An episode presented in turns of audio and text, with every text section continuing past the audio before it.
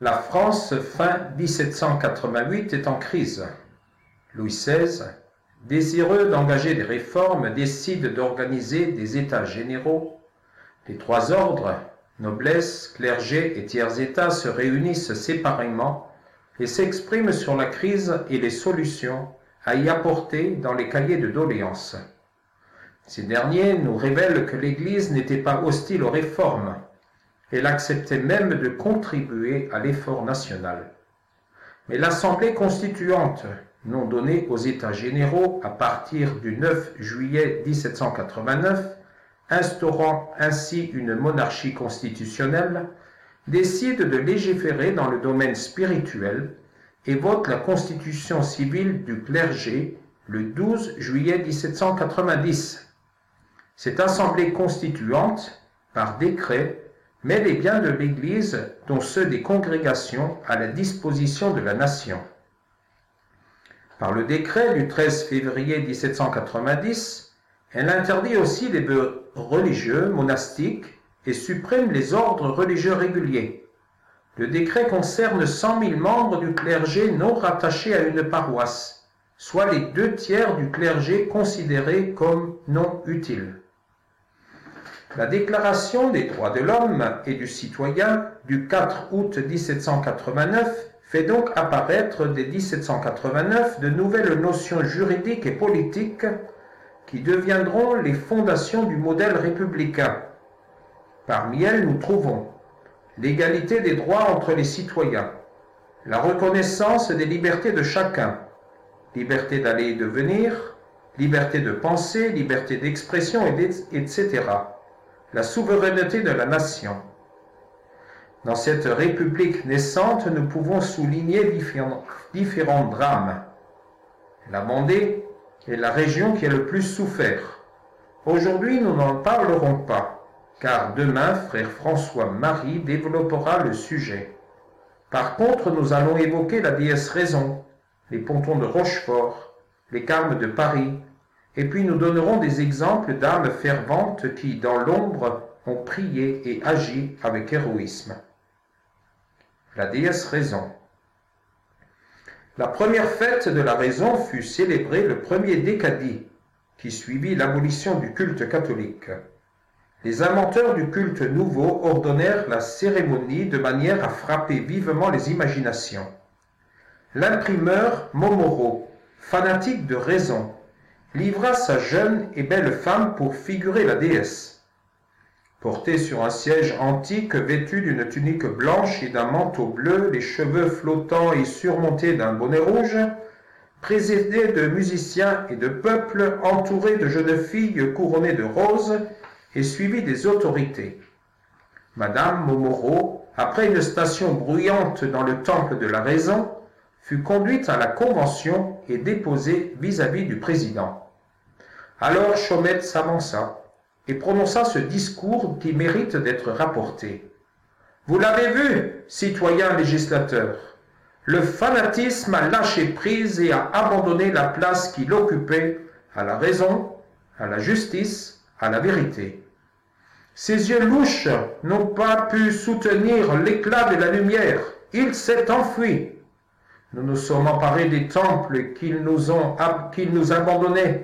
nous les avons régénérés. Aujourd'hui, tout le peuple de Paris s'est transporté sous les voûtes gothiques, frappées si longtemps de la voix de l'erreur, et qui pour la première fois ont retenti du cri de la vérité. Un seul vœu s'est fait entendre, un seul cri s'est élevé de toutes parts. Plus de prêtres, plus de dieux que ceux que la nature nous offre. Nous, les magistrats, nous avons recueilli ce vœu nous vous l'apportons. Du temple de la raison, nous venons dans celui de la loi pour fêter encore la liberté. Nous vous demandons que la ci-devant métropole de Paris soit consacrée à la raison et à la liberté. Après ces paroles qui excitèrent le plus vif enthousiasme, le cortège grossi de tous les membres de la Convention se remit en marche et alla chanter comme une hymne républicaine dans le temple de la raison la constitution civile du clergé. on a fixé une nouvelle répartition du clergé dans l'ensemble du territoire de notre pays. Il n'y aura plus que 83 évêques, un par département, au lieu des 134 précédemment. On ne reconnaîtra qu'une seule manière de pourvoir aux évêchés et aux cures, à savoir la forme des élections. Le pape n'aura absolument pas à se prononcer pour les élections des évêques. Dès que ce texte fut voté par l'Assemblée, le Saint-Père a aussitôt envoyé une lettre au roi pour l'assurer qu'il ne fallait pas permettre que l'erreur s'emparât du sanctuaire. Dans le bref Quod aliquantum du 10 mars, le pape déclare que le but de cette charte n'était rien d'autre que la destruction de l'Église catholique. Les pontons de Rochefort.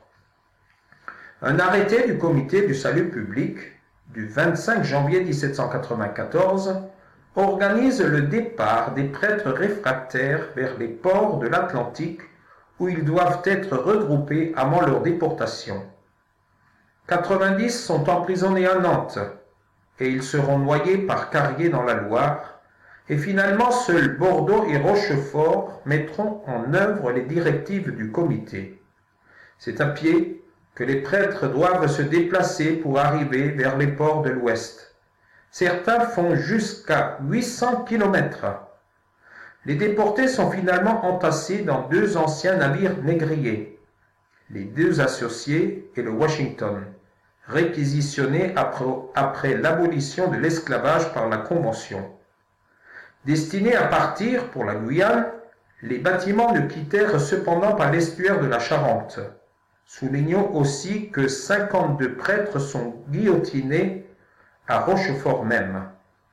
Les décès dus aux conditions de détention s'accélèrent.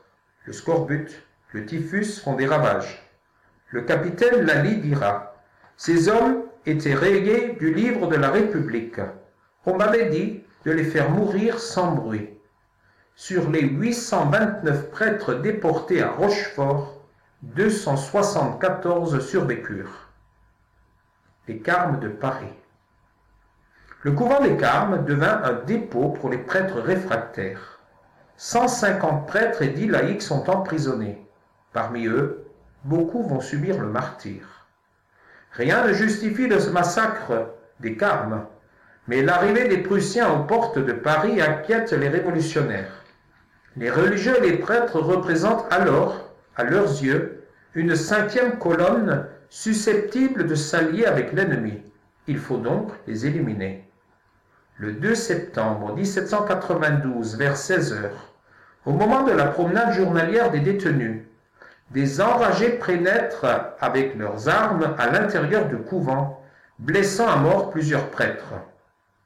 Au lieu de tous les tuer sur le champ, les commissaires de la section du Luxembourg s'amusent à organiser un simulacre de procès dans la sacristie pour les forcer à prêter serment.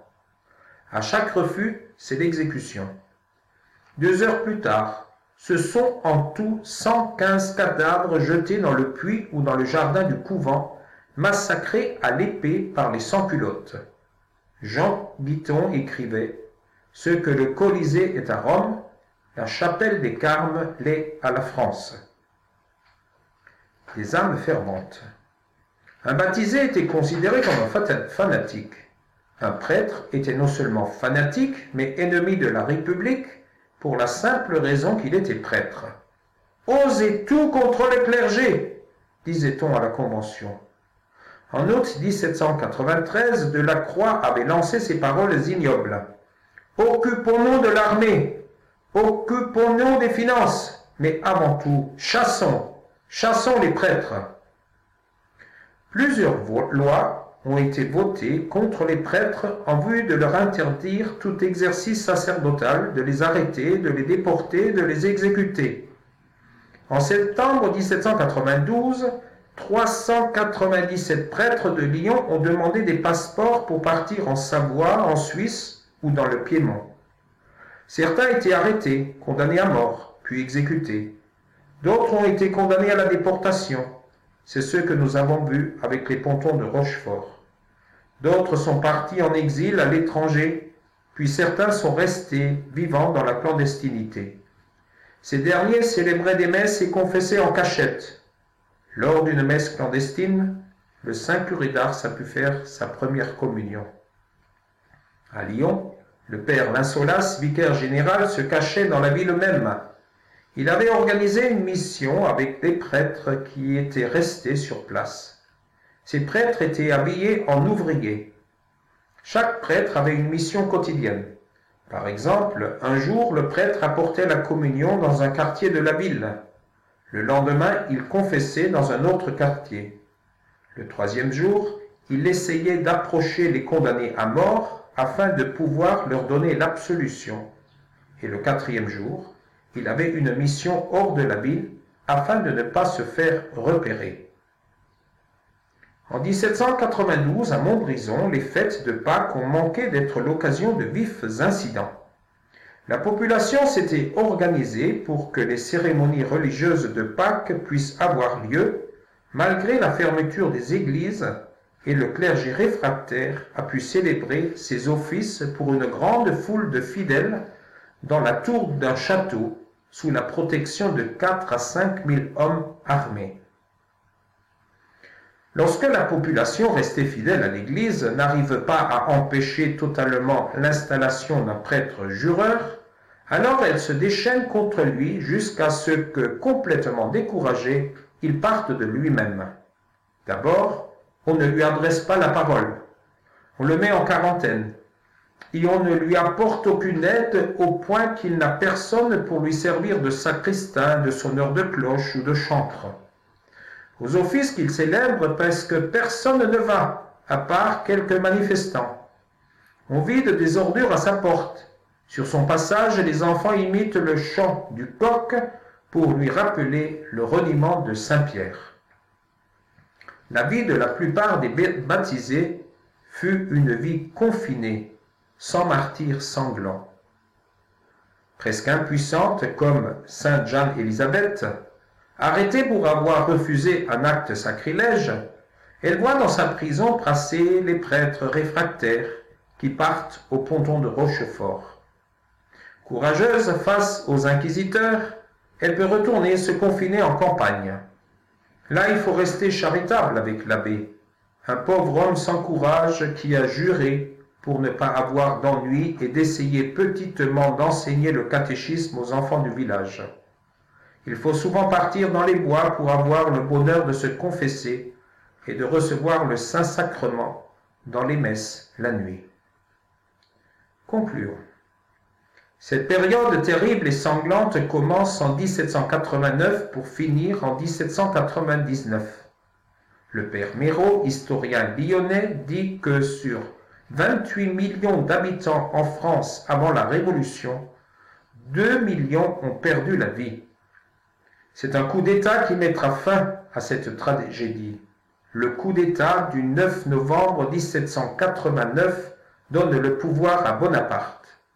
Le consulat, nouveau gouvernement remplaçant le directoire, dote la France d'une nouvelle constitution. Trois consuls sont nommés, dont Bonaparte, premier consul. Les persécutions des prêtres prennent fin. Les églises sont officiellement réouvertes lorsque le Saint-Siège conclut un concordat avec la France, ratifié le 5 avril 1802. Cet accord signé par le pape Pie VII et le premier consul Bonaparte réorganise le catholicisme dans le pays. Cette période sombre de notre histoire ne doit pas nous faire oublier ce qu'a dit Tertullien. Le sang des martyrs est semence des chrétiens. Beaucoup de baptisés ont été héroïques dans la foi. L'Église n'a pas été détruite comme le souhaitaient les révolutionnaires. Mais avec l'aide de la Vierge Marie et de Jésus, l'Église de France continuera sa route avec courage et dans l'espérance.